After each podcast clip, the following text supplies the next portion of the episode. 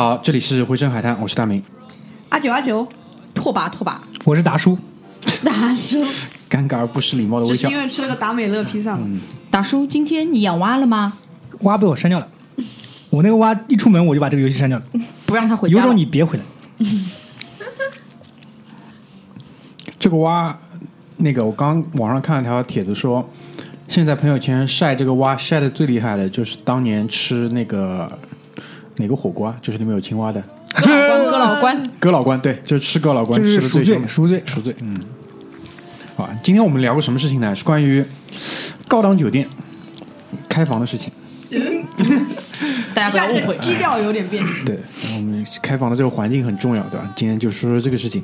灵感是怎么来的呢？就是我们从沙巴回来，沙巴回来之后，不是一人要下巴，贡献三个主意嘛，所以说就是大家都在憋硬憋，然后连梦龙到最后什么旅旅行伴侣这种题材都憋出来了，你问问他自己在说什么，真的很不负责任。他知道自己在说什么。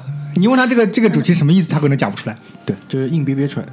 那我觉得，嗯，高档酒店爱好者这个事情呢，我觉得在我们的这个小组里面有意无意，大家一直会去聊。就比如说前两天马大嘴又发了一条，是杭州的那边一个水社旗下的一个什么酒店的，不是不是，杭州新的海新的凯悦哦，那水师是钱塘江旁边的新凯悦不。好意思，水师是另外一个人发给我，两件事情搞在一起了，就是，所以我就说嘛，就是我们的这个小组，包括我们的生活圈子里面，大家很有意无意会去关注一些啊、有时候是比如说设计感很强的室内设计的一些内容，有时候是关于酒店的折扣，有时候呢是上海哪里新开了一个什么高档酒店，都会进入我们的视野，进入我们讨论的范围。前一阵子我还听阿九一直在说是，是你说的吗？W 上海新开的 W，、蛮早之前了。因为阿九的室友就是一个 W 酒店的酒工作人员，店业者不是 W，不是 W，、高级一点，高级更。高高级一点更高级一点点。对，酒店业者，包括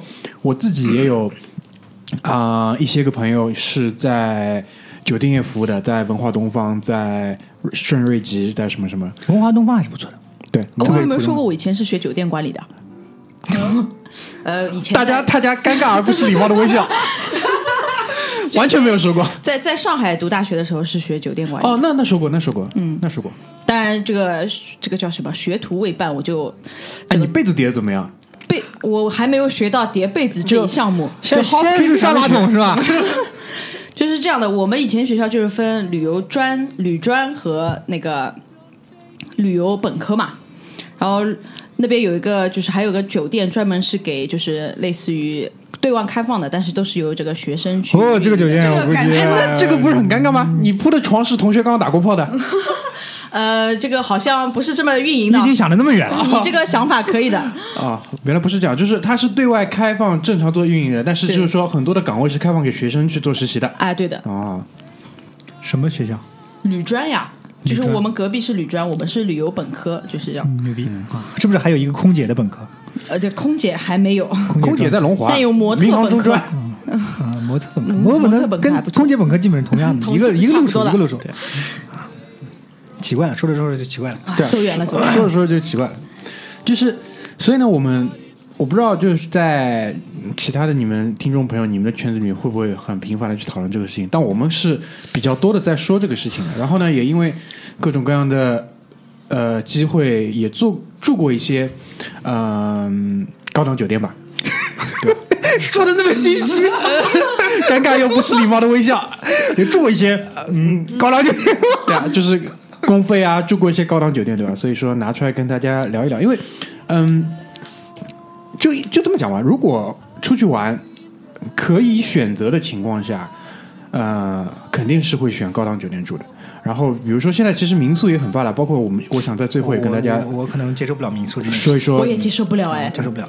对啊，这就是高档酒店它的一个怎么讲服务的标准或者魅力在这里。所以，嗯，我不知道我们从哪里开始会比较好。比如说，可不可以先讲一下，就是每个人你们自己回忆一下，你们对于这个东西的比较初始的一个印象在哪里吧？就是你可能从小接触的第一个，我先说。第一个高档酒店，我先说，我我是从小就喜欢住宾馆，南昌市招待所。就不是。我从小就喜欢住住宾馆。宾馆，我也是，小时候就只有宾馆，小时候没有那种什么大饭店。小时候的讲法叫酒店。叫宾馆，啊，对，比如说华亭宾馆什么的。啊，来，可能马大嘴先讲我们这个小时候我跟你说，南昌市最高级的宾馆叫江西宾馆，江西招待所。这不是招待所，就是宾馆，而且那是全南昌最高的一层楼，一栋楼大概十几层吧，哎，对的，对的。对吧？然后呢，里面那个就是就是五六十年代造的，给那种哎，就那种官员住住的那种房子，然后它它就是一个里面还是挺苏式的，但是具体长什么样我不记得了，就是那种苏联的那种旧的那种建筑格局，然后里面园林也挺大的。然后我爸那个有，因为我爸有些朋友他们。到那个南昌就住那个地方嘛，我有的时候挺喜欢去的，因为那个一个是感觉那个时候感觉啊，不像现在，就是那个时候普遍的工薪阶层的家里面的装潢，就是没有装潢，嗯，就是我我记得我小学去朋友家玩的时候，因为我们家从小装修的还可以，因为我爸喜欢这个东西，因为他可能出去见东西比较早，但是我一去到朋友家，我就发现绝大多数朋友家里面是没有装修的，家徒四壁嘛，就是水泥四面墙，然后一个柜子一个床，五件套，五件套。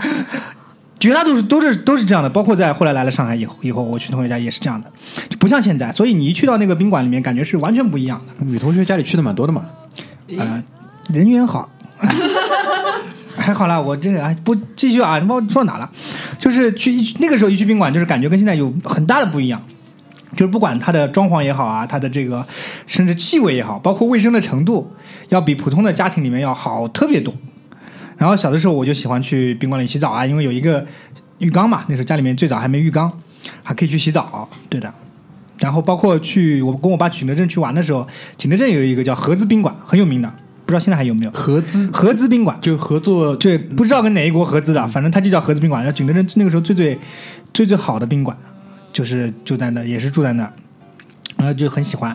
然后我记得有一次，因为我爸有个特别有钱的朋友，他每次去南昌都会去那个江西宾馆的一个一个套房里面去住，然后每次就去。那个时候才九十年代，我才读小学三四年级吧，九十年代中，然后常常去玩的时候就去看那个套那个套房。当然不能跟现在的那种大房的房间比了，但是那个时候套房里面已经有很大的彩彩电，那个时候二十九寸的彩电，然后有那个有会客室，有这个衣帽间，就就就就那种很豪很豪华的那种配置了，所以那个时候给我印象还蛮深的。然后一直到自己后来有有条件去去酒店去去宾馆住的时候，就就还会去回想这件事情，就是我为什么还是比较喜欢住外面这个。我刚不是说了我不喜欢民宿嘛，就我不是很喜欢住到人家家里面这种感觉。等会可以细聊。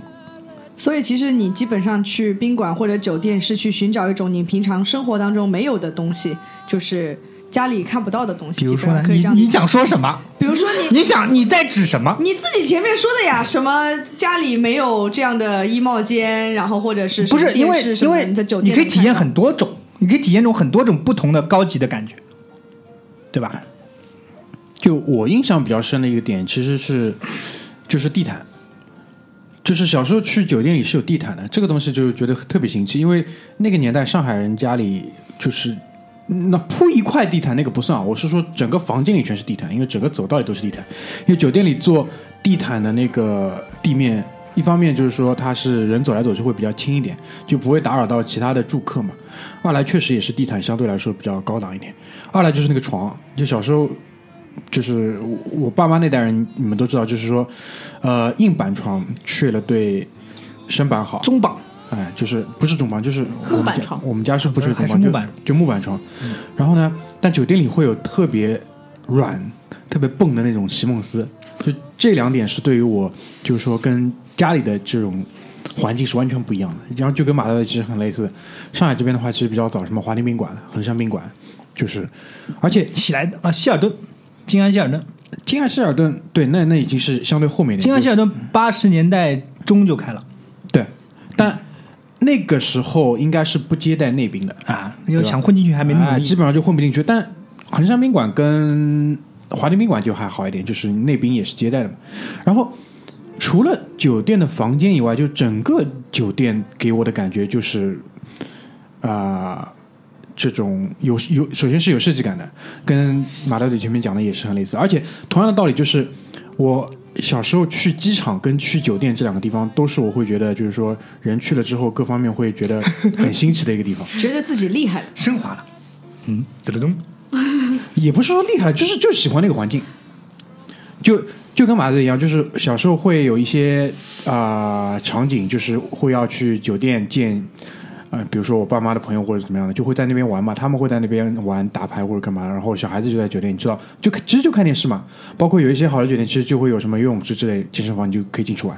就我第一次接触健身房，就是有这种器械的，也是在酒店里面。就哇，酒店里面怎么什么都有，而且就第二天早上吃早餐也是，就各方面给你的就是跟外面完全不一样，就是就不像在中国。就讲的直白点，就感觉那个时候在酒店里面，可能我小学的时候去看那个那些高档的酒店，就感觉不像在中国，跟马路上是完全不一样的，就是。哎呀哎呀，哎，大概就是这这是一个最初最初的一个埋下的这个种子吧，应该这么讲。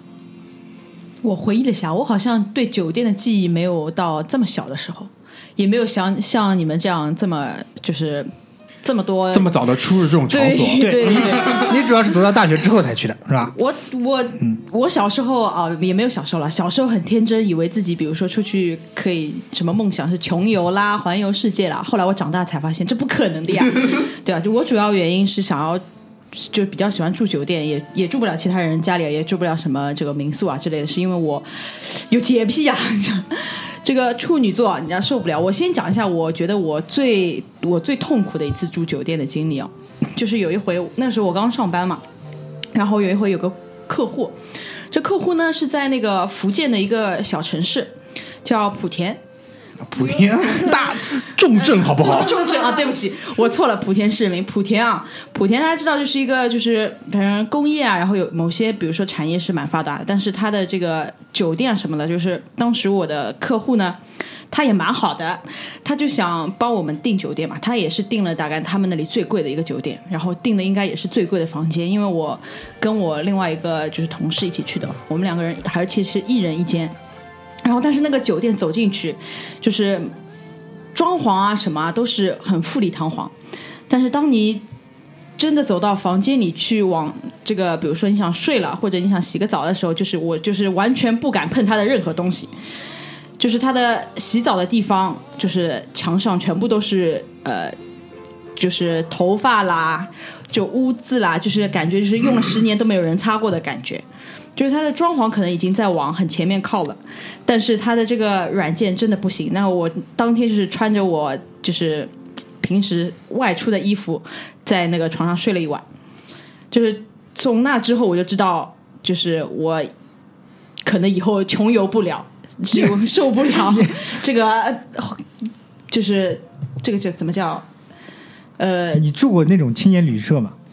青年是叫青年旅社吧？没有没有住过，青旅。我住过一次，没住过，但我知道我肯定住不了。我，我住过一次。的，嗯，就睡不着觉，睡不着觉这么严重，就就给我一种，因为我初中是住校的嘛，就给我一种回到校园的感觉，嗯，很痛苦，很痛苦。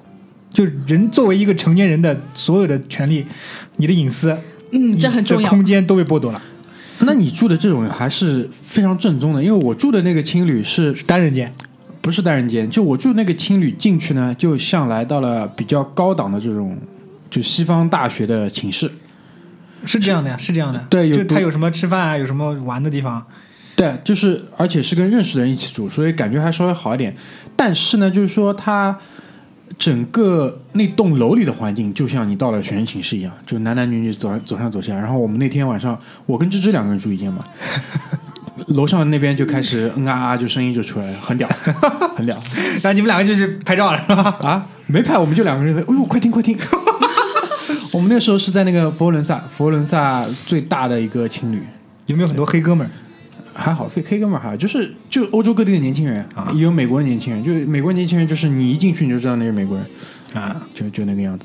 但那个条件已经算很好了，就里面是一个是单独的一个床，然后呢，其实可以睡睡三个人，然后啊。另外一个呢是两层的，就下面那层床铺大一点，上面那层床铺小一点，而且是有独立的卫生间的，那个条件已经啊那个还挺好。你那种高档高档的青年旅对高档情侣对。对你这种就是跟自己认识的人住，其实理论上已经 不不能算青旅了。对的对的，我当时我唯一的一次青旅的体验也是，呃，跟我姐两个人，然后是租了青旅的一个双人间，所以基本上就像是租了一个呃这个酒店的房间一样，所以那其实也不能完全算是青旅的体验。真正青旅可能你六人间、八人间那种，就真的是跟学校宿舍一样。所以我觉得你们还挺娇嫩的啊，就是像马达嘴这种。非常娇嫩。对啊，马达嘴这种住不了，不行，不能够。我我是心里有疙瘩，但是硬要住呢，我也住过。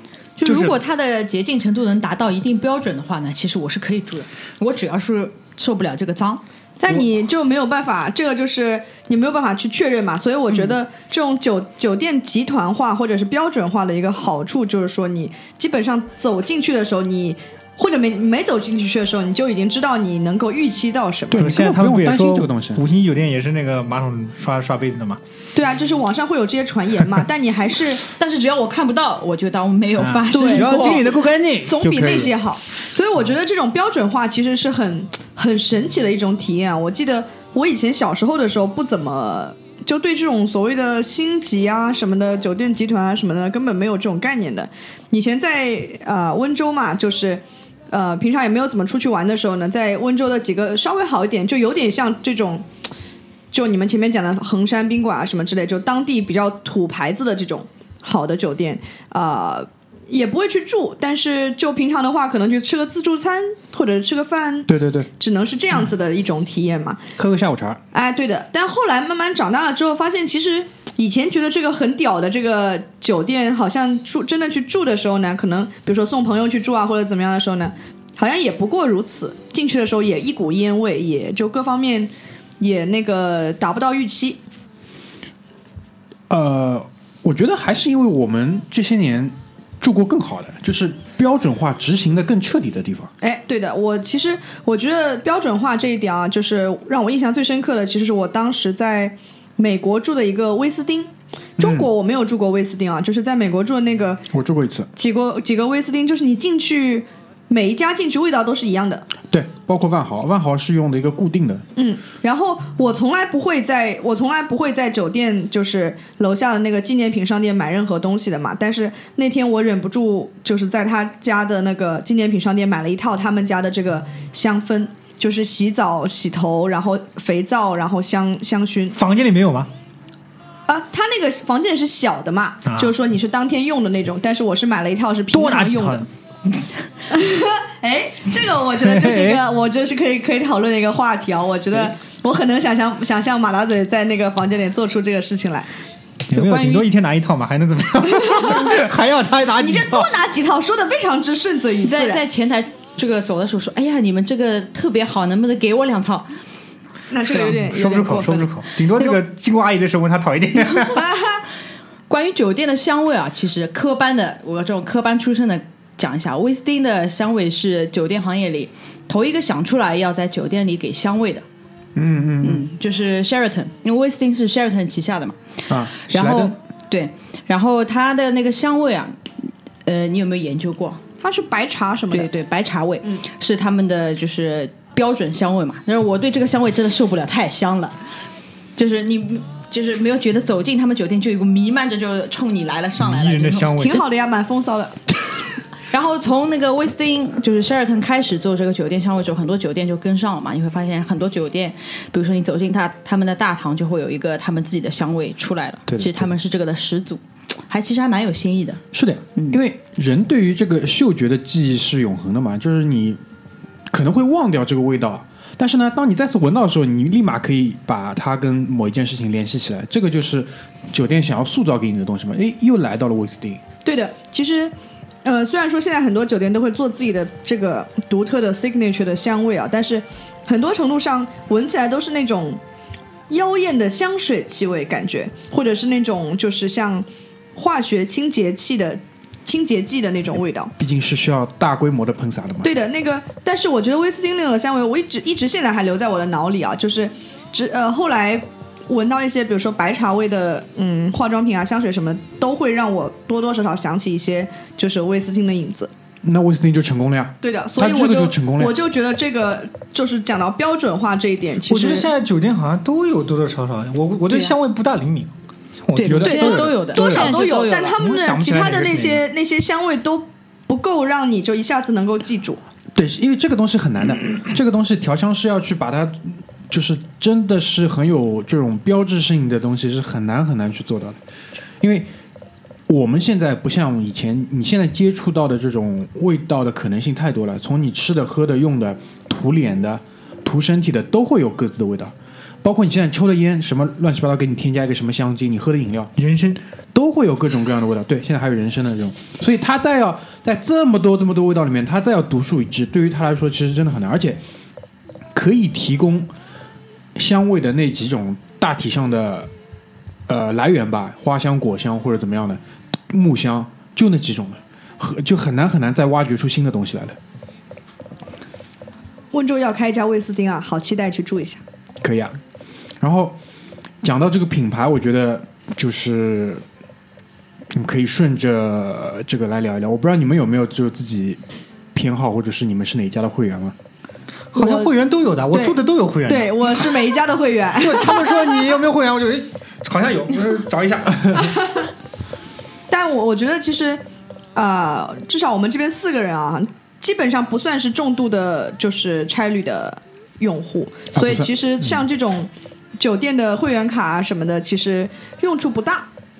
像我，我唯一比较重度用过我的那个会员卡的话，就是我当时在美国办的那个信用卡，是跟我想想啊，是跟那个，呃，哎，洲际那个集团叫什么？Inter 什么？Continental 啊，不不不，不是，它是大的母公司吗？对的，它的大的那个集团哦，IHG。哎，对对对，IHG 那个呃集团的，然后它是是这样的，如果你有那个信用卡的话，就直接是他们最高级的会员。所以我当时用那个就是住那个呃集团的酒店住的还蛮多的，升个房吗？呃有升房啦，有送这样那样啦，乱七八糟的，反正东西都挺多的，就是很屌的那种感觉。一个是拓跋前面 讲的这个，还有一个什么 SPG，SPG，呃，然后是那个以前还有那个 Marriott 嘛，Marriott 现在跟 SPG 并掉了。并掉了。对，然后还有一个就是 Hyatt 集团，几个比较大的。啊，对对对对对，对，然后还有啊、香格里香格里拉啦、啊，对对对，希尔顿啦这种，然后还有一些不大不是那么大的什么，就是跟那个就雅诗阁他们那个集团、哦叫做雅雅高集团好像是，但雅啊诗阁除了雅诗阁，有其他的雅诗阁是酒店式公寓啊。对啊，有的，它也有好几它有个是好几个的，有的，但是不多，就是有比雅诗阁再 low 一档的。嗯。但除了酒店集团，其实还有很多小众的，大家现在很很喜欢跟风的，什么安曼啦，啊，就奢华、超奢华这的啦，就是这种度假的时候会想到的，对对对对对。比较有设计的，就是说突出他们自己设计感的那种。对对对对有你们应该不是那种我只住某一个集团的人吧？啊，还没到有钱到这个程度。我我老板哪家便宜住哪家。我老板是，对啊，有钱的我觉得就是这样子的。现在就是公司他也不是有钱，公司报销哪家我们住哪家。对他就是。他是盯着这个住，然后他去领那个积分。他每次来上海都要住那个 W Hotel。啊我说你他妈的一定要住，他去北京也住那个长安街 W。他还极力给我推荐我去北京的时候，我说我真的住不来这个东西，那原来花里胡哨，我觉也睡不着。W 我真的是受不了，受不了我跟你说，我在里面神经衰弱，我我去去到去到大堂，我就等他，我都受不了。主要是你没带个妞，就是 我带个妞我也进不去。那个你带个妞有妞帮你分、哦那个分散你的注意就好哦了。，那个房间它有那个，它每个它有个房间，我不知道是所有 W hotel 就是这样，它它没有一个单独的浴室，它就那个他至少北京、上海是把那个浴缸放在那个房床旁边的，你知道吗？就是这样现在酒店设计都是哦，这样我跟我跟就是要这样，好不好？然后还有个探照灯在旁边，我操！我说你要怎么睡觉啊？这个现在凡是比较新建的酒店，特别是度假酒店，他们都喜欢把浴缸放在房间里，搞不了一定要就是真的搞不了一定要这样，你知道吗？这是个设计。而且床顶上那个 W 床顶上应该会有玻璃的。我可能是一个很古老的人，我接受不了这个事情。你想床顶上放放玻璃，这是为什么呢？？半夜睡不着觉的时候，我操！太夸张，你这你太夸张，太夸张。你可能比较适合住那种什么四合院颐哎什么颐和园安曼是吧？安静一点就好，安曼颐和安静一点就好了。其他的就那种太亮的那种，我喜欢还是暗暗的，让我休息一下。其他的 W 花里胡哨的酒店不要来。在我读书的时候，W 酒店是当时的一个案例啊。当时那个我们的教授就把它说成就是是一个非常有特点，在酒店业就是非常有个性的一个酒店给我们讲的，就是比如说他，呃，他的店员就是他的服务人员，你不会知道他是服务人员，他在你需要的时候，他可能就是突然出现了，他穿的衣服可能。不会让你像一般的酒店里穿着西装笔挺那种感觉，他可能就是，呃，不让你感受到，对对，不让你感受到你在酒店里，但是当你需要它的时候呢，它又会突然出现。当时，那蛮可怕的。当时我在想，哇塞，这个酒店这么厉害啊！到我后来有一次终于去住了之后，这个我不知道它是现在变了呢，还是它一直就是这样。这个装修我真的是受不了。你住的是哪家？上海的新开的那嗯家，就是开了也不久啊。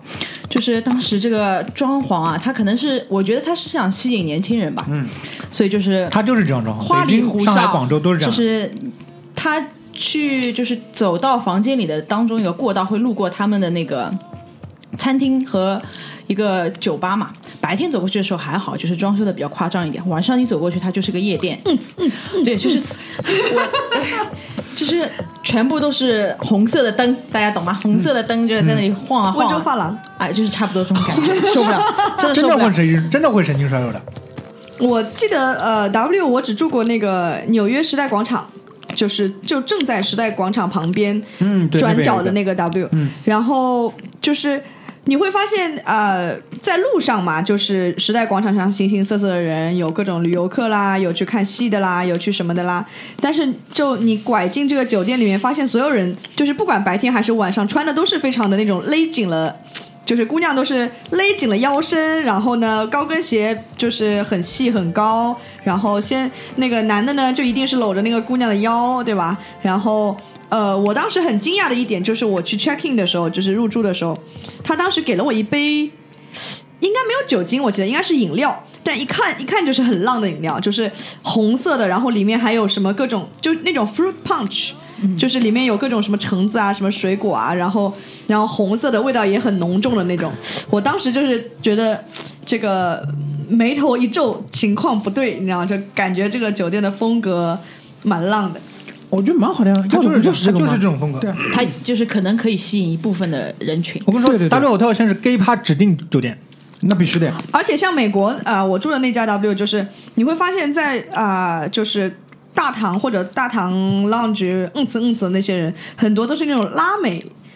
拉美系的，就是有我们有次讲那个星巴克那一期节目，你们还记得吗？就是讲说那个衬衫一定不能扣纽扣，一定不能扣到顶的那种，纽扣一定要放开三颗的啊，那种，就是吗就是那种 style 的哥哥姐姐们，就在那边嗯呲嗯呲嗯呲，然后大家就是各种各种搂各种抱，还挺还挺神奇的场面。嗯反正我也没有什么特别喜欢的集团，因为我也喜欢住不一样的酒店。其实我以前说过，我比较喜欢看各种建筑啊，就是设计啊这类的东西，所以我一般如果出去呃旅游啊什么的，就会找不同的酒店去住。嗯，所以说我也没什么会员卡。那你有没有就比如说哪一个城市的哪一家酒店让你印象比较深的？这个倒是有一些的。一般我挑酒店，我先说一下我怎么挑酒店。我一般挑酒店先看它的年份，嗯，就看最近一次装修什么时候。对，最近一次装修，这个因为我找洁癖嘛，要看看。一般这样的话，可能他的住宿条件稍微干净一点。第二是我要看他的照片里面的浴室，呃，我不知道照片拍的多好的呀！没有呀，它有游客拍的照片，不是酒店拍的照片，啊买家秀游客照，买家秀，卖家秀，买家秀，对不对？所以我对洗澡就是可能稍微有点执着，就是一定要我看评论会看它，就比如说水够不够大啦，就是洗澡的地方干不干净啦，就干湿有没有分离啦之类的这样的这很重要的，就是你洗着洗着澡，哎，外面都水漫出来了，这种你住过酒店应该有这种体验啊。所以，但是呢，其实我不一定要住非常非常贵、非常非常好的酒店，只要它的卫生达到一定标准，那其实我都 OK。就我想说一个，就是这个酒店，我为了它去了一个地方旅游两次，为了这个酒店，它也不是很贵，它也不是特别有名，它是在巴厘岛有一家叫 Como 的酒店。它是专门做度假度假风的那种，所以它在一些度假的地方比较多一点。那这家酒店呢，其实它也不是在巴厘岛也不算贵的，大概就一千多块钱一晚。你知道，大家知道巴厘岛贵的什么，像宝格丽啊，宝格丽我也住过，大概要四五千这样子。但是其实我反而更喜欢那家一千多的这一家，因为它的首先它的这个卫生标准已经达到了嘛，但是它整个的服务啊，它的一些软件啊，让你觉得真的是很用心。这家酒店它是每个房间都是就度假酒店，大家知道就是分开来的嘛，就是一幢小的，比如说 villa 给你住，然后它的厕所跟它的房间是分开的，然后厕所在一边，然后当中有一个池塘，然后有一个小路你走到你的房间里，所以整个都是分开的。然后这个酒店最让我怀怀念的，就是最让我喜欢的地方，在它的早餐啊！我看酒店第二看的就是早餐。我一般都起不来吃早餐。我是这个早上起不来的人，但是如果这家酒店早餐能让我起来，我会觉得很开心。那这家酒店早餐不像一般的就是标准早餐那种，像一些比如说五星级酒店，他们有些标准早餐那种，对吧？它可能有一些些就是是给你自取的。但是他他会给你一张 menu，给你一张菜单，你就像点 brunch 一样的去点他的这个早餐，然后他也做的非常的好吃。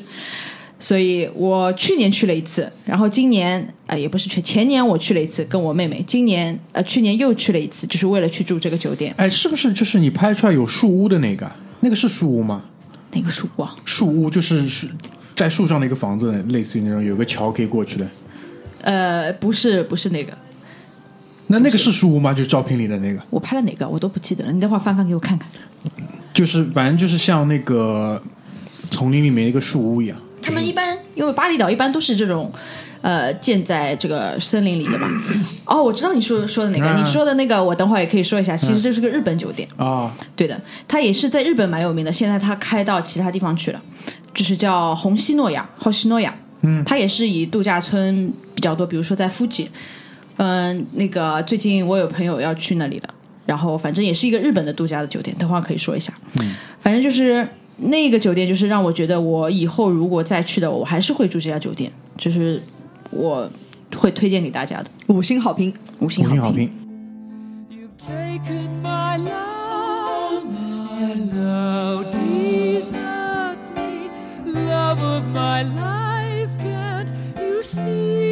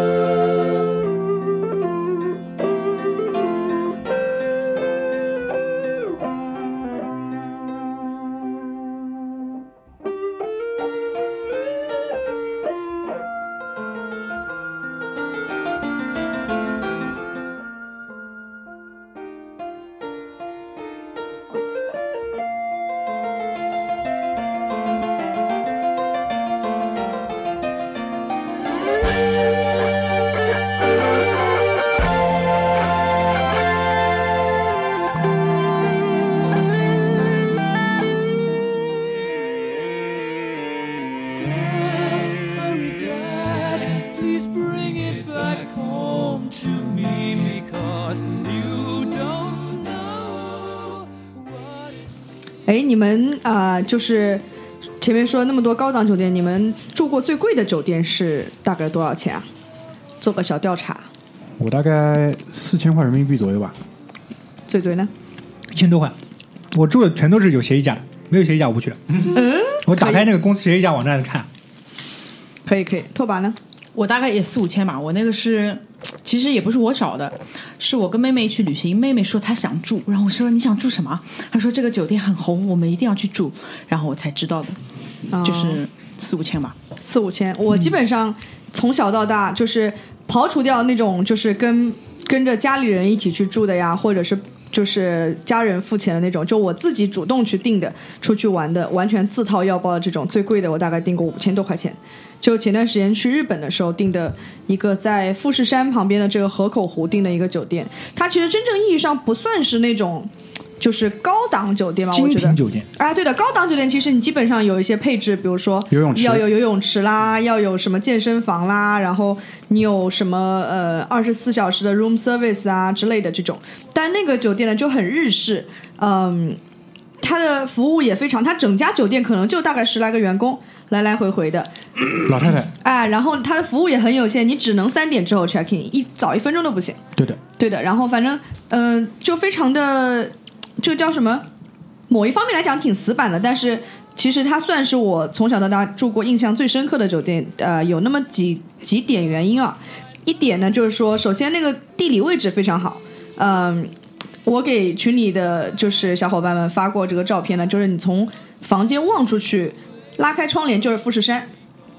然后我去的那两天呢，就是天气格外的好，基本上早上呃早上凌晨呃清晨吧起来看日出，看那个富士山的颜色慢慢的变，然后也看过云层爬上那个富士山，戴一个小帽子，然后也看过完全没有云，就是呃就是太阳是照在那个富士山上的这样的一个金光灿灿的样子，反正整个地理位置非常好。然后另外一点的话呢，它的这个酒店的设计啊，就是所有的房间都是面向富士山的，也就是除了住的房间之外，还有他吃饭的房吃吃饭的这个饭堂啊，就是你所有的座也都是面向富士山坐的，也就是你吃啊，它是包一个早餐和一个晚餐的，都是怀石类的这种料理。然后啊、首先吃的就很好嘛，然后每一顿饭都是就着那个富士山下饭的，非常之奢侈。富士山下饭，对，就是富士山，就就就着富士山，喝着酒，吃着饭，就是特别的奢侈。然后还有那种啊、露天的这个温泉，所以我当时是觉得整个的体验其实是非常非常的好的，非常难忘。我觉得这个它的好处是在于天时地利人和嘛，嗯，对，就在你这个有有景，然后有温泉，然后它只要配上一点点，比如说好稍微好一点的食物，然后还有一个服务就好了，对吧？这天时地利人和。对的，我当时印象非常深刻，因为我其实是第一次去日本嘛，呃，然后当然也是第一次住这种日式的酒店，它是那种我特地选的是那种榻榻米的，就是。啊、白天他会把这个床铺收走，然后晚上会呃在那个你去吃晚饭期间呢，他会把这个床铺再铺起来。呃，我记得印象最深刻有那个阿姨被我们搞得一头雾水，就是我们跟他说今天白天能不能不要帮我们把床收起来，因为我们吃完饭回来可能要就睡个午觉什么的。然后呢，阿姨呢就是也英文也听不大懂，然后就说阿姨耿直对，阿姨说啊，为什么不收床？就是为什么不收床？那那个就是你呃，床放在那里，放哪里，怎么放？就是你要做什么？我当时想说啊，算了，你收吧，超超超出了阿姨的标准流程了，就是？你不要说了，你不要为难阿姨就是感觉打打断了他的这个 customer journey，然后就是他就没有办法继续工作了。所以当时我们就决定说，好了，阿姨，你还是按照你的这个工作的流程来吧，我们不打断你。这个稍微补充一下，河口湖我基本上逢人就推荐的，就是是个人去日本，我就问他去哪里啊？他说东京附近吧，可能再加上关西。我说你富士山去不去啊？他说没有想好。我说那你就花一两一到两天时间去一下河口湖，因为从东京过去的话是很方便的。你在新宿站可以直接坐大巴，也可以坐新干线，都是到得了河口湖站的。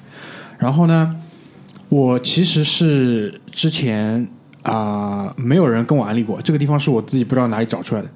富士山下面有五个湖，就是俗称富士五湖。因为阿九去的时候，你应该也会看到有一些啊、这种纪念品的店里面会有一些锦旗或者是一些什么毛巾之类的，就是给你标了一下，就是富士山下面有五个湖，其中有一个湖呢就叫河口湖 （Kawaguchi 湖）。然后呢，我到了那里的那一天，就是就跟阿九前面提到一样，是风景非常好的。我是沿着就是车站一路上走到那个河口湖的小镇上，然后等于说是富士山是在我的背后，一路走走走走走，到了酒店办完 check in 登上去之后，到了房间里就是。登上那个小阳台，其实也是榻榻米的。然后这个时候，整座富士山就在你的眼前，你就觉得原来富士山这么大，就是那种那种大是超乎你的想象的。我当时是从那个车站一路就是坐车到酒店的时候，其实就是有的时候会，比如说路一转弯，然后看到一下山，然后又一转弯就看不到了。然后当时就很 很怂的，就是呃进去 check in，然后有一个日本的大叔会带你，就有点像管家那种的，会带你到房间给你介绍东介绍西。那个房间的门一打开，然后它的那个整个窗户窗帘都是开着的嘛，所以一打开我就那种哇，就那种，然后那个大叔就是 就是那种。呃，怯怯的笑，会心一笑对，然后又不大好意思，就是发露出太明显的这种嘲笑的表情，你知道吗？自豪啊！就是就是尴尬而不失礼貌的微笑。我当地人是很自豪这件事情，就是他们就是会有这个呃怎么讲特意的设计，他们会故意把那个就是说朝着富士山的那面的，比如说你一开始会放一些小的那个就小凳子。哦，小小小桌子吧，应该是放在榻榻米上，你可以在上面抽根烟或者吃个饭什么。他会特意把这些东西先移掉，然后留那个景给你，你要一开门进去，然后他故意把灯都关掉，就是整个亮的那一面就完全是富士。那从这次订房的过程，我也意识到我的一个订房的规律啊，就是我以前就比如说没有工作之前，或者是呃手头没有那么富裕的时候啊，就是会会很省，就是我会觉得花钱去住一个酒店，花大价钱去住酒店，其实我是很想不开的。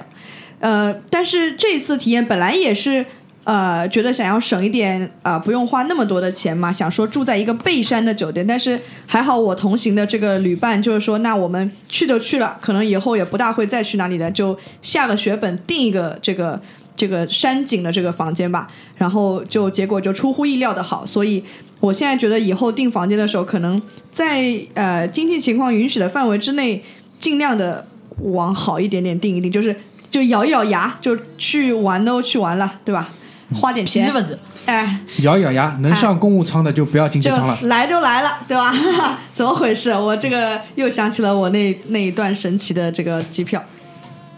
就前面两位讲到都是跟啊、呃度假有关系的，就我来讲一个差旅的吧，就是嗯、出差住的酒店跟度假住的那肯定是有不一样的一个要求。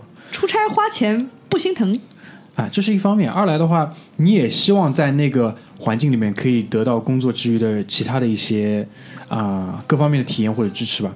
我印象有一个特别特别深的酒店是在天津，天津的盛瑞吉，盛瑞吉现在上海也开了，然后这一家应该也是酒店业的算比较有名传奇。反正酒店业好像也跟什么其他什么钟表业或者干嘛的，像皮包，我刚刚想是想说皮公司。就是这种有有有一个什么，就是类似于这种圣三家或者圣几家这种很高地位的那些，圣瑞吉听说是其中一家。盛，瑞吉应该是 SPG 的，如果没记错，SPG 里面应该是算是最好那的。嗯，然后还有一款非常有名的鸡尾酒，就是来自于这家酒店的独创吧，应该是纽约的圣瑞吉，是叫什么血腥玛丽的还是什么？就是有番茄汁的那一款。Bloody Mary，哎，就是那个。然后天津的这家圣瑞吉连早餐都供应这个东西啊，我觉得这个有点过分。就餐喝早餐就是自助餐的那个长廊里面乱七八糟，然后有一个角落里面，啊，其实也不是角落，就是它放在一个不那么起眼的角落，但其实那个位置，通道的那位置是很直接的。然后他就是调了几杯，然后用那种像试管一样的这种容器，然后调了几杯，然后插在那个冰块里面。也不让你多喝。哎，不让你多喝，但是就是意思就是说，你看啊，来来圣瑞吉的，你这个东西你要体验一下。然后为什么说那家，嗯，各方面给我的印象特别深呢。首先，圣瑞吉有一个特色，就是号称是有个一对一的管家的。我不知道你们知道吧？就是说，呃，他提供的这个服务就是你入住圣瑞吉的话，是会有一个专人，当然他不可能只服务你一个，他可能是一个人去管个五六间或者怎么样的。但是如果你有任何的问题的话，你不用去找到前台，你可以直直接找到这个人。比如说你要寄个快递或者你要干嘛的，是会有专人去帮你服务的，所以你不用在入住的这段时间里频繁的可能接触五六个人，永远什么事情只要跟他一个人说就可以了。这一点是做的比较好的。然后二来呢，就是天津的这家圣瑞吉，因为我去的时候等于是刚刚开业，所以各方面的装潢是远超预预期的，就是每一间房间，至少我住的那个标间里面，呃，带 BNO 的音响，这点是其他酒店里不曾见到过。而且天津那家酒店的位置呢是在天津恒隆旁边，什么位置呢？就是就在海河旁边，你窗打开来就是整条海河。然后那时黄候，黄的河吗？哎，我那时候冬天去的，海河已经结冰了。冰冰的，就是，而且是我是一个背靠背的一个旅程，就等于是我刚刚从一个地方出差完之后，立即是到了那边。到了那边就是第一天，其实是，嗯，就等于是给你们休整嘛，就不用工作。到了酒店放下行李之后，我就立刻走到海河上面去，踩在那个冰面上走一走。有人吗？除了你之外，有啊，天津的大爷啊，就天津的大爷本来是，比如说他要穿过好几条街，然后在海河上走一座桥过河，现在就无所谓了，就直接走走过河就是蛮危险的嘛，这个。啊。这种都冻得死死的了，对啊，那个时候是快过年了，已经，所以是不会裂。很冷的时候。就那边我去的时候，好像啊、白天的温度是零下五六度，基本上是很稳，就冻的已经很稳。而且呃，那家酒店对于所有入住的，就是宾客的话，每天都有 happy hour，畅喝蛮适合我的。哦，真的厉害。而且关键是 Bloody Mary 唱啊、歌，不是 Bloody Mary 唱歌，就整个它的那个啊、一楼的那个等于说是嗯怎么讲？他有一个反正专门的叫法是什么什么俱乐部之类的，什么什么 club，反正就是每天这个点就是唱喝的。然后随便怎么喝，对唱喝呀，这么牛逼。喝死在那里，但有的人会是不是是为了唱歌去住这个酒店哎，他那个房费都帮你算在里面了，其实啊对吧？然后酒调的真的是不错，因为我们跟阿九出去喝喝酒，有时候呃，最最最最入门的一个判断吧，就是你这个不管你喝什么鸡尾酒、调酒，酒倒的够不够。下手狠不狠？对啊，有些酒喝上去 就是有没有诚意？就比如说，有时候我和那个逼哥，逼哥出去喝酒，有是有一次我和逼哥我们去那个菲律宾，逼哥按照他在上海可以喝那个长岛冰茶两点了大概两杯还不是三杯，到了那边 就就逼哥的原话就是我在上海长岛冰茶可以喝三杯的，到了那边半杯下去回去乱吐，大概就是这个样，所以就从来没有喝过真的长岛冰茶。差不多吧，就这个意思。就上海这种长岛冰茶可乐可可乐倒多了。可乐比较多。到了那边就是真的是酒是倒的比较多，那边而且它整个啊、因为酒店造的新嘛，造的大，所以各种各样的服务，包括它的给到你的，而且是效率，就是说。呃，有了这个私人管家，有一个比较好的点，就是你有一个什么事情，你直接去把他召唤上来之后，他很快的就可以给你办好。当然，我不知道就是是不是在那个入住人数不是特别多的情况下会怎么样，但是我相信他这种酒店背后肯定也是有流程的，就一个人最多可以 cover 几间，如果超过那个量，可能就要再放一个人进来，因为每个至少据我知道是每个大的酒店，它背后都是应该有这个算法的，就是说几个啊、酒店工作人员不一定是前台的服务生，包括所有的保洁。然后所有的，比如说厨师，所有的其他的，比如说司机，你几个人是去服务一个？它是有 head count 的。是有这个比的吧？应该是。嗯。然后，上海最近不是开了那个安曼嘛？上海的第一家安曼马桥安曼，马桥安曼是整个徽州的一个建筑。马桥安曼那边，我有个很好很好的朋友，正宗马桥土著。然后他就那个时候马桥开安曼嘛，对于马桥当地，马桥当地最近的十几年大概两件大事。第一件大事是其中网球村，就是大地呃大量的就是马桥土著，就是去服务这个整个网球村的一个运作。比如说去做一些什么剪剪剪剪草坪啊，干嘛的乱七八糟，做一些这种服务。不能当球童什么的也好啊，啊。球童当球童基本上是这个小你以为是高尔夫球吗？随时有那么多球童。球童一般是打网球的小孩子，所以就是说你没有练过，基本上做不了这个。然后呢，就是他们顺延的这个思路，就是想马乔安曼开的时候，哇，肯定又可以给当地带来一些这个就业岗位机会嘛。然后一看，那边李嫣做 housekeeping 的服务人员必须至少是本科毕业，最低最低，而且你英语是有很强的要求的。然后包括问给钱给的多不多？那必须的呀，肯定比正常人要多。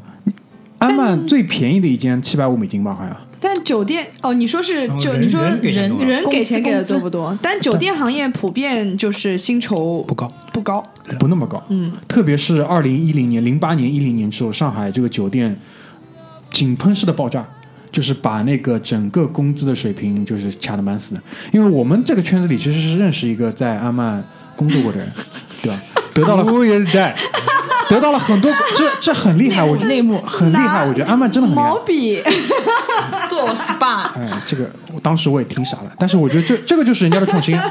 那我认识一个在这个瑞兹卡尔顿 SPA 做过做过经理的这个。啊，这我也认识的这个人，啊哥哥好吧哥都是哥，都是哥，哎，水浅王八多，遍地是大哥，失 敬失敬。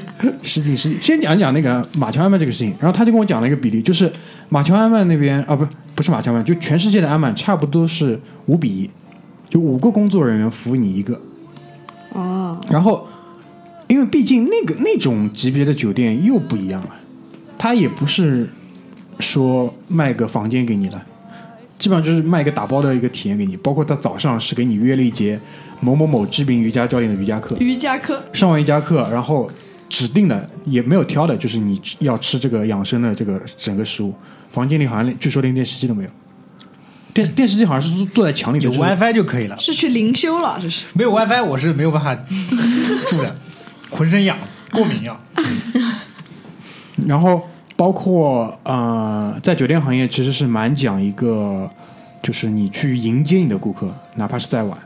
所以说，在他们那边是一定是就是级别，首先是级别卡在那里，至少是一个就是管理组的成员，比如说经理，可能你半夜三点半去 check in，OK，、他知道你是可能三点半来，就在那边等你，不下班。三点钟洗漱，呃，洗接人去。可能两点半就已经洗完了，万一你早到了呢，对吧？然后就在那边等，人来了，人来了，从那边冲出来，来张总张总张总。啊，而且一定是要带你去先，可能比较快的，如果你比较赶的话，比较快的去知道一下酒店里有哪些设施，然后再把你送到房间里面。所以这整整套的东西，我就很好奇啊，你这个安曼造的马桥能干些什么呢？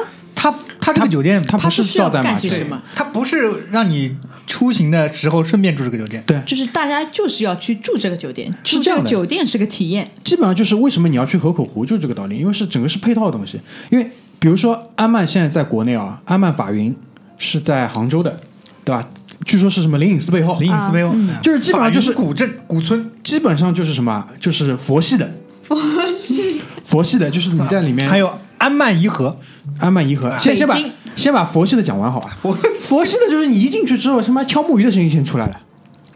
他给你的是这种东西，他给你是整个就是你在里面，你可以与世隔绝的，然后静营式的享受安曼给你的所有这一套。静营式哎就是静营式，就是你人是静 在里面的。有钱人罪孽多了之后要去待一下这就种地方，我想过这个问题，就是我们这种人进去之后，根本是静不下心的，因为你就想，我操，一晚上没有 WiFi，没有 WiFi，不是 不是没有 WiFi 的问题，是一晚上将近八百美金的问题，而且你就是去住那一晚，因为他们去可能我我猜啊，应该是不会只住一晚的，可能是进去之后他可能遇到了一个什么。需要，比如说释放或者需要平复的一个阶段，然后他就住进去。了，基本上基本上就跟张三丰闭关差不多我。觉得你不要想太多，可能大家也都是住一晚八百美金。我觉得绝大多数顾客还是去一晚的。对啊拍拍照片发发据 Instagram 啊。据说据说啊，就是据那个内线，就是那个安曼的什么粉丝啊，有专门一个词，什么叫安曼 junk 之类的，反正是安曼吃，安曼吃，对对对就那群人基本上不会只住一晚上，当然肯定还是有一些人是住一晚去，比如说签到的。然中国后有几个？啊安曼法院、安曼法院、安曼颐和跟安曼那个。马桥，安曼马桥桥，安曼颐和那就更厉害了。你想啊，他是在颐和园的，等于说是脚上给你圈了一块地，给你这么弄。他妈的，共产党能让你这么弄，真的是，我觉得这背后肯定是挺厉害的。而且等于说你住了这个酒店，去颐和园玩就不用买门票了。嗯，啊，你可以关门之后去这个其实也蛮吓啊，人的。颐和园的鬼你都见得到。哎，对了，就关于这点，就是晚上呢，一般就是说，如果顾客要逛颐和园，那我说行不行？他说呢，我们一般会建议顾客不要晚上逛。如果实在要去，我会陪你去，但是我也怕鬼啊。反正那个也是，而且他们是据说是啊、呃如果你们去安曼那个官网上看，安曼颐和的官方照上是一个很漂亮的这种这种就是像故宫一样的这种这种老的红色的楼，然后它门口停了两辆电动黄包车。就是看上去是像一个黄包车，后面可以坐两个，因为它里面地方比较大嘛，走来走去，如果你要走的话，可能比较累。它专门去定制的这样一辆车，然后是电瓶车，可以开你这么走。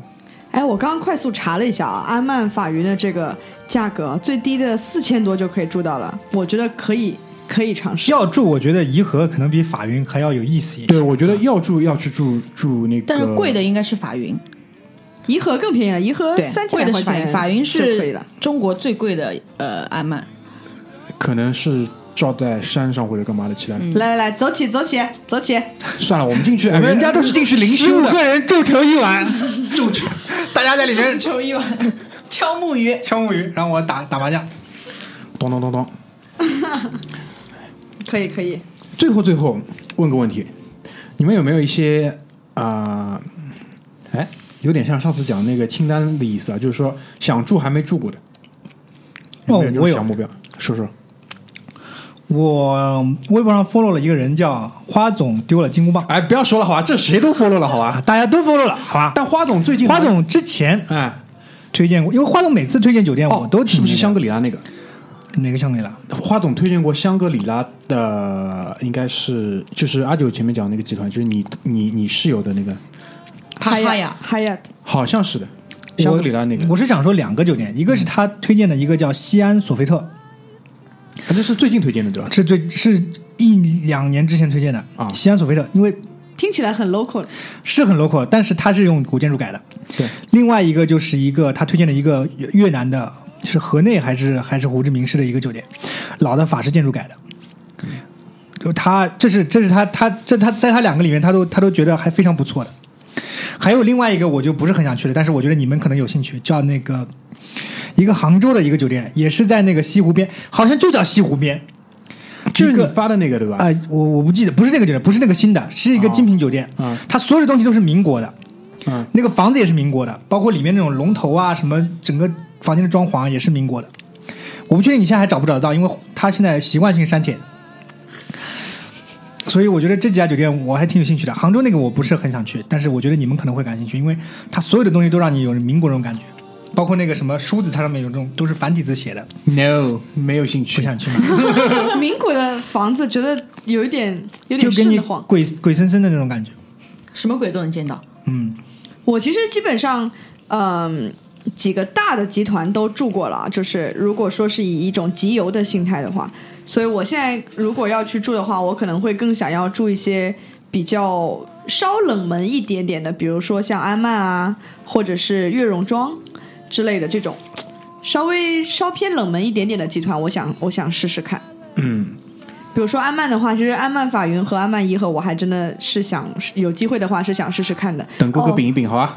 哎，还有一个，其实我想去的就是，呃，其实有一次差一点就成型了，就是在那个莫干山的呃裸心裸心谷，啊、是裸心谷，裸啊，裸心谷，裸心谷的话，但现在有一点就是被温州人占领了，就感觉，呃，也没有没有，就是被游客占领了，就是非常的。我听说过一个我们呃远房的亲戚吧，就是一家人开了一两辆车，就是塞满了各种什么卤味啦、泡面啦鸭脖啦啦。呃，鸭什么舌啦瓜子啦这种，然后开去那个裸心谷里面，就本来它这种，它应该是设计的是给你做做 SPA，然后是静心，对做做瑜伽的，对的，然后但嗯是一旦这种卤鸭脖什么这种就上去了之后，就显得非常的就是三姑六婆的感觉，你知道吗？你可以淡季去，冬天去。对，然后但现在的话还有一个叫做裸心堡，就是一个城堡，盖了一个城堡，哎，是一个城堡型的那个，我觉得我也挺想去尝试一下的。裸心谷我住过了，上次。那就是如果你淡季去的话，其实人不多的，但也挺无聊的，对啊，就是就是在那里灵修躺一躺，，嘛哎，就是灵修嘛，呼吸一下新鲜的空气。对的。嗯，我我觉得我很难那种藏起来，就你们那种去去很远的地方，包括法云啊，包括那种罗心谷这种，我没兴趣的。你是按捺不住心中的寂寞的人。我没有办法，我我是那种大家都喜欢，我知道我喜欢那种城市休闲游嘛。你要动次打次的。啊，不是动次打次，我就是我要住在这个城市四周都触及的地方，然后我去哪边都很方便，然后我一定是把这个地方，如果去了一个酒店，我就像就像一个一个一个一队士兵出去打仗，然后在这个地方安营扎寨，我可以四处去探索，但是我可以回到这个地方，很方便的这个这种这种感觉。城市母体当中我，我对我挺喜欢这种感觉。我喜欢这种可以回到一个自己的这个窝里面，然后你想去哪里又能去哪里的感觉。我觉得一半一半。我如果说就是像马大嘴提到这种，就是在一个城市当中，我要以这个基地作为一个核心，然后去探索这个城市的话，我比较想住的是那个啊、那个叫阿布扎比的那个，就什么七星级酒店。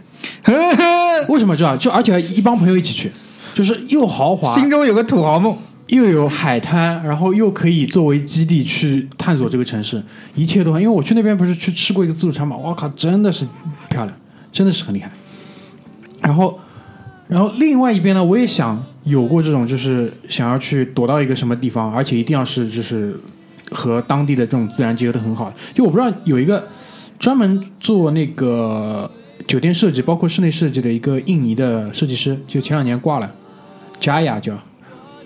不认识。就上海的那个印尼的设设计师，对加雅，加雅上海的那个普利，普利，对，上海的普利是他设计的，就是他在东南亚做过很多这种，就是跟自然景观结合的很好。其实就是什么，就是跟那个阿曼这种性质比较像，只不过他是有他就是比较一脉相承的个人风格的。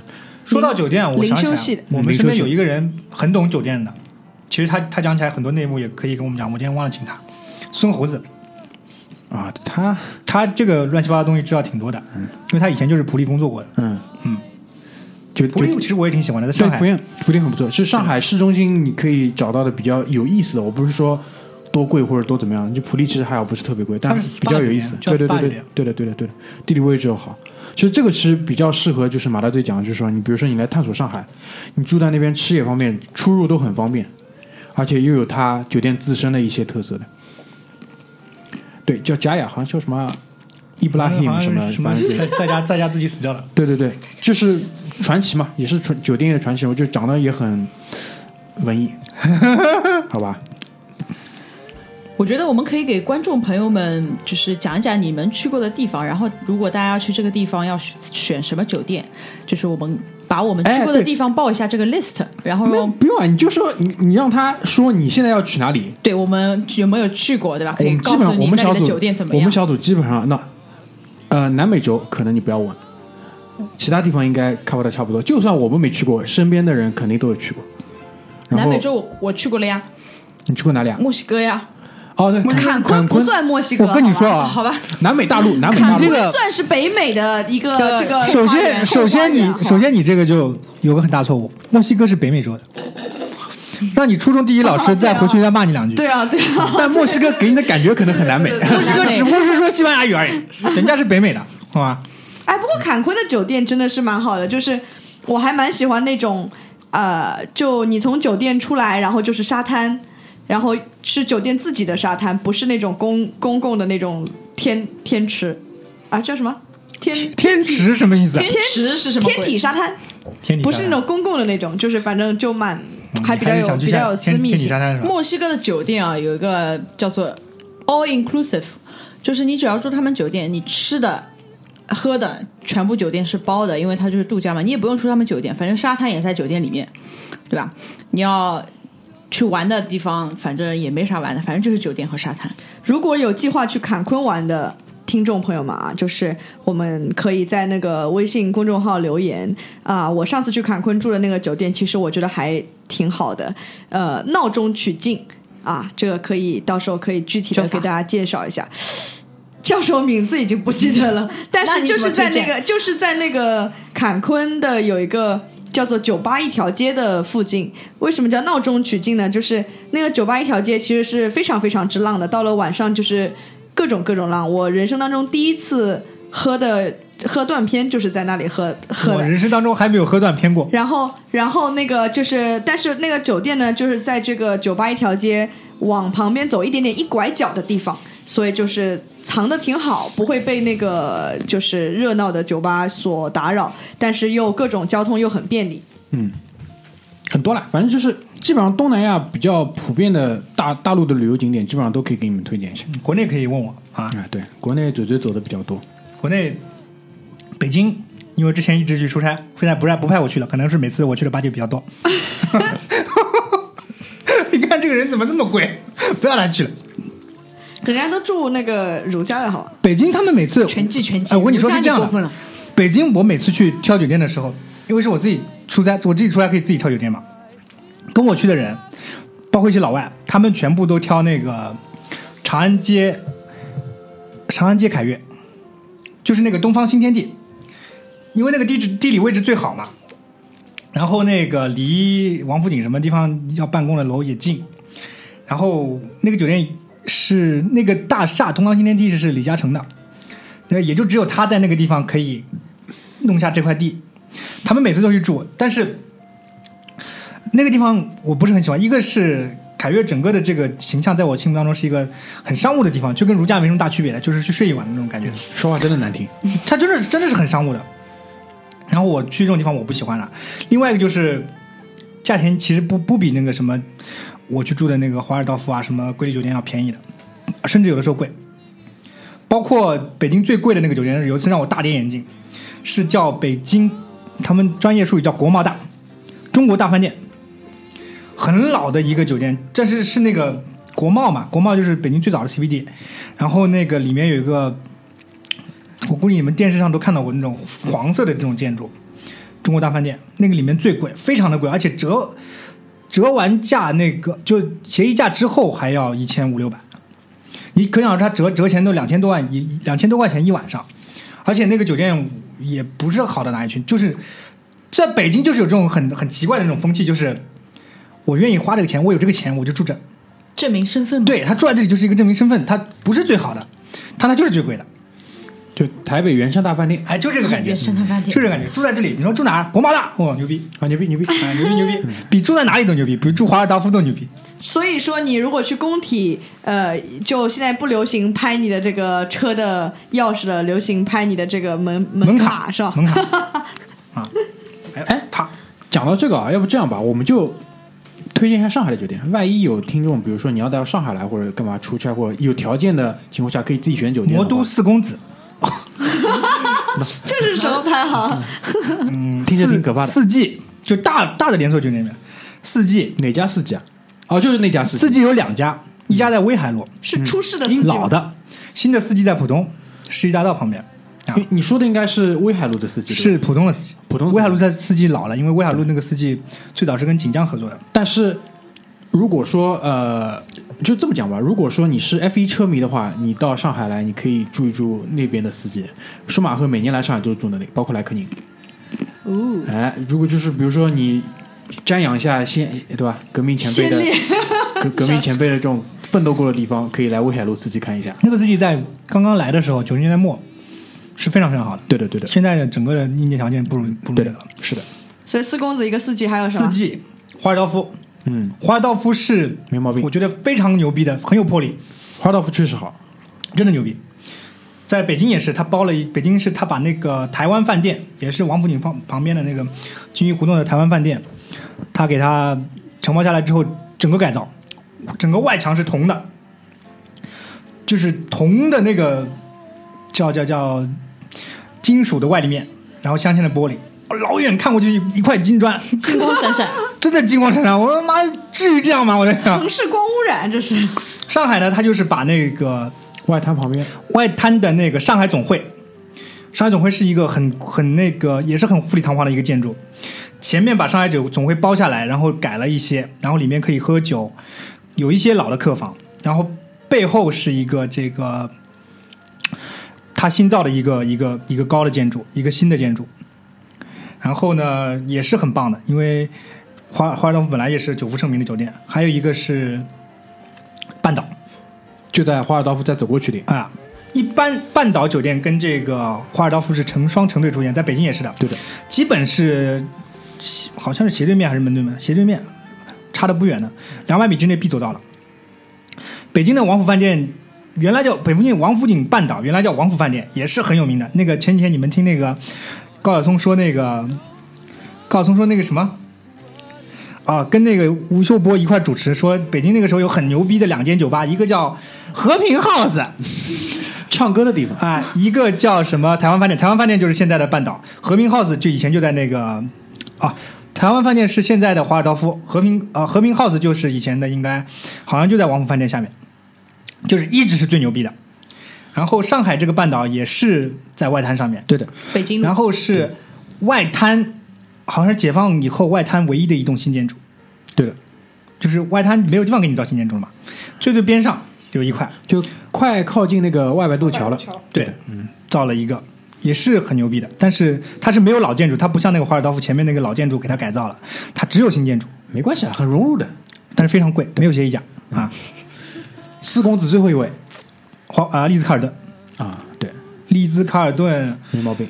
反正也是，反正我我住下来其实也就觉得还好，嗯，是比一般酒店好一些，但是你也具体说不出好在哪里。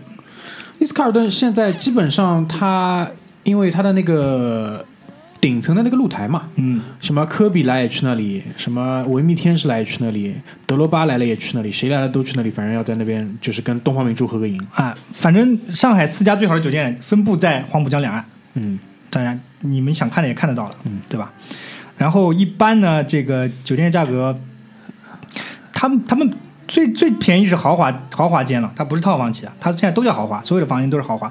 可能你提前个提前订的话，一千三、一千四啊，不止不止，不不不，你提前订的话应该可以订到这个价钱你提前多久，啊？不不用提前多，提前两个礼拜应该可以订到这个价我钱。最最最，你现在去看的话，应该可以，就是你订明天的价格的话，可能是一千八一，千八到两千多。因为我之前看 Booking 上就是有什么超级无敌大促销大优惠，也就要一千八九。是吧？嗯两千两块钱要的，我去北京住这种酒店，可能只要一千一百块、一千二，啊，你不要再说你的协议价了，所以非常便宜。所以你干嘛不住了，对吧？啊，对对对，上海的酒店我好像没什么可对，在上海住酒店没啥机会啊。嗯，是呃但是我有一回住过一个上海的，算是比较哦，新上海现在开的酒店。新开了一个那个什么，建国西路里面有个什么里，啊，建业里啊建业里那个那个过誉了，过誉了是吧过誉了。有点呃有点有点吓人那个。我对上海的，当然在上海好像没有怎么特别住过酒店啊，但是有一家酒店我其实一直想去试试看或者参观一下，就是那个叫 Higher on the Bund，它有一个呃叫做它是呃外滩茂悦，哎外滩茂悦在虹口区，对，然后啊、呃它有一个二百七十度的套房，就是能看到呃外，就是能看到黄浦江那个湾的。嗯，对，它的那个套房其实是很多呃电视剧的话，它都会在那个房间去拍摄的。取景。啊。对的，就是呃比较近的话，我印象当中是那个《欢乐颂》，它里面的那个有一个男，没有想到你竟然看这种东西。男的房子就是啊、孙红雷吗？啊，不是不是，哎，怎么回事？不是有一个那个男的，他就号称是他家，呃，但一看那个取景就是在那个就是 High on the Bund 外取景对的。外滩茂悦应该也我在他楼上喝过酒，但是呃，就肯定没有跟住在里面的感觉肯定不一样嘛。就那种你早上窗帘一拉开，就是看到黄浦江那种壮丽的景象，还是不大一样你。可以看到对面这个半岛半岛里面的人，哎，外滩茂悦其实价格还可以，是不贵的呀，我刚刚但它就查了一下它是应该是某一个套房才会有那个二百七十度的这个外滩江景套房吗？啊、应该是这个5000多块钱这个五千多块钱，还可以，还可以，我觉得。啊，对，按看图片来看应该是这个。哎，对的，嗯但是不是那么新了这个酒店。上海的话，基本上我觉得会比较建议住一些比较比较有意思的酒店。我觉得这种啊、你豪华的话，豪华不过那个，比如说迪拜啊什么的。呃，我觉得就没有必要去花这个钱去追求豪华，但是可以去试试看。我还是推荐普利，嗯，我就推荐。其实我有一个一直想住的酒店啊，文华东方。哪家文华东方？他说的肯定是浦西的那家。就我我没有住过文华东方，但是我知道这个，然后有我的朋友说，就是没有想到文华东方其实可以做的很很好。文华东我我一直我想去个人证明，我去浦东的文华东方开过年会，非常的棒，吓我一跳，开过非常棒开过非常的棒，非常的棒。所以我一直想想住住看文华东方这个酒店。我住过两个文化东方，一个是在菲律宾的长滩岛，还有一个是在哪里我忘记了。然后我的一个朋友就是在上海外滩的文化东方里面工作的，确实非常棒。而且文化东方就是，嗯就是它的那个 logo 是个扇子嘛，反正它也有也是有很绵延流长下来自己的一套文化那个东西，做的非常棒。在我印象当中，不知道为什么，可能是因为这个名字，我觉得文华东方就是总有一种很古老的感觉，很土的感觉哎对吧？对的，像那种什么国际土土的。国际大饭店之类的这种。对，以前我也是对他印象是这样嘛，觉得可能是 local 的什么酒店做的，但不是的，但其实不是的。然后你是香港的，如果你们去澳门的话，我极力推荐澳门的文化东方，是非常棒的一个景，因为它是直接看澳门塔，包括它有一个应该是，呃，也是就是浴缸就是在那个房间里面，流行的流行的。对对对，就是这个酒店就是名字起坏了，我也觉得还好吧，我觉得对外国人来说，这是一个非常牛逼的名字。对，很有吸引力的名字好吗？我刚好的吧。看了一下，我那个花总丢了金箍棒推的推荐了两家酒店，一家是西安索菲特传奇，一家是河内大都市索菲特传奇。啊，都是索菲特传奇是索菲特的一个高端品牌，然后我看了一下，它是所有的好像全球只有五家，每一家都是古建筑改的，那基本上不是古建筑，是就是很很老的那种建筑改的。就因地制宜的那些，哎对的，就跟安曼那个套路差不多。对的，好的，好的，蛮好那蛮好，差不多吧。今天也其实超时了，已经。还是要多赚钱啊，对，还是要。多赚钱，好吧？这些奢侈的体验跟享受，对吧？都是怎么说？不被不被那个以前是不被推崇的，但是呢，我觉得酒店对于就是我们回到那个节目最开始讲那句话，为什么这么就是想要去体验或者想要去酒店？因为这就是跟你在家完全不一样的一个地方，而且现在酒店越来越好的就是什么，它会找到一个你所在的那个地方它最大的一个特色，然后融入进去，就是既玩了那个地方，又有这个好的体验。这个是人类智慧和艺术的结晶，你知道吗？哦，好好好，嗯，现在就是造造出来的酒店都是这些。基本上只有你付不起，没有他们想不到，好吧？对的，就一直是在那个创新，这点是蛮厉害的，好吧？我们今天关于高档酒店爱好者的这一期就给大家聊到这边，谢谢大家，拜拜。拜拜，多赚钱哦。拜拜 Now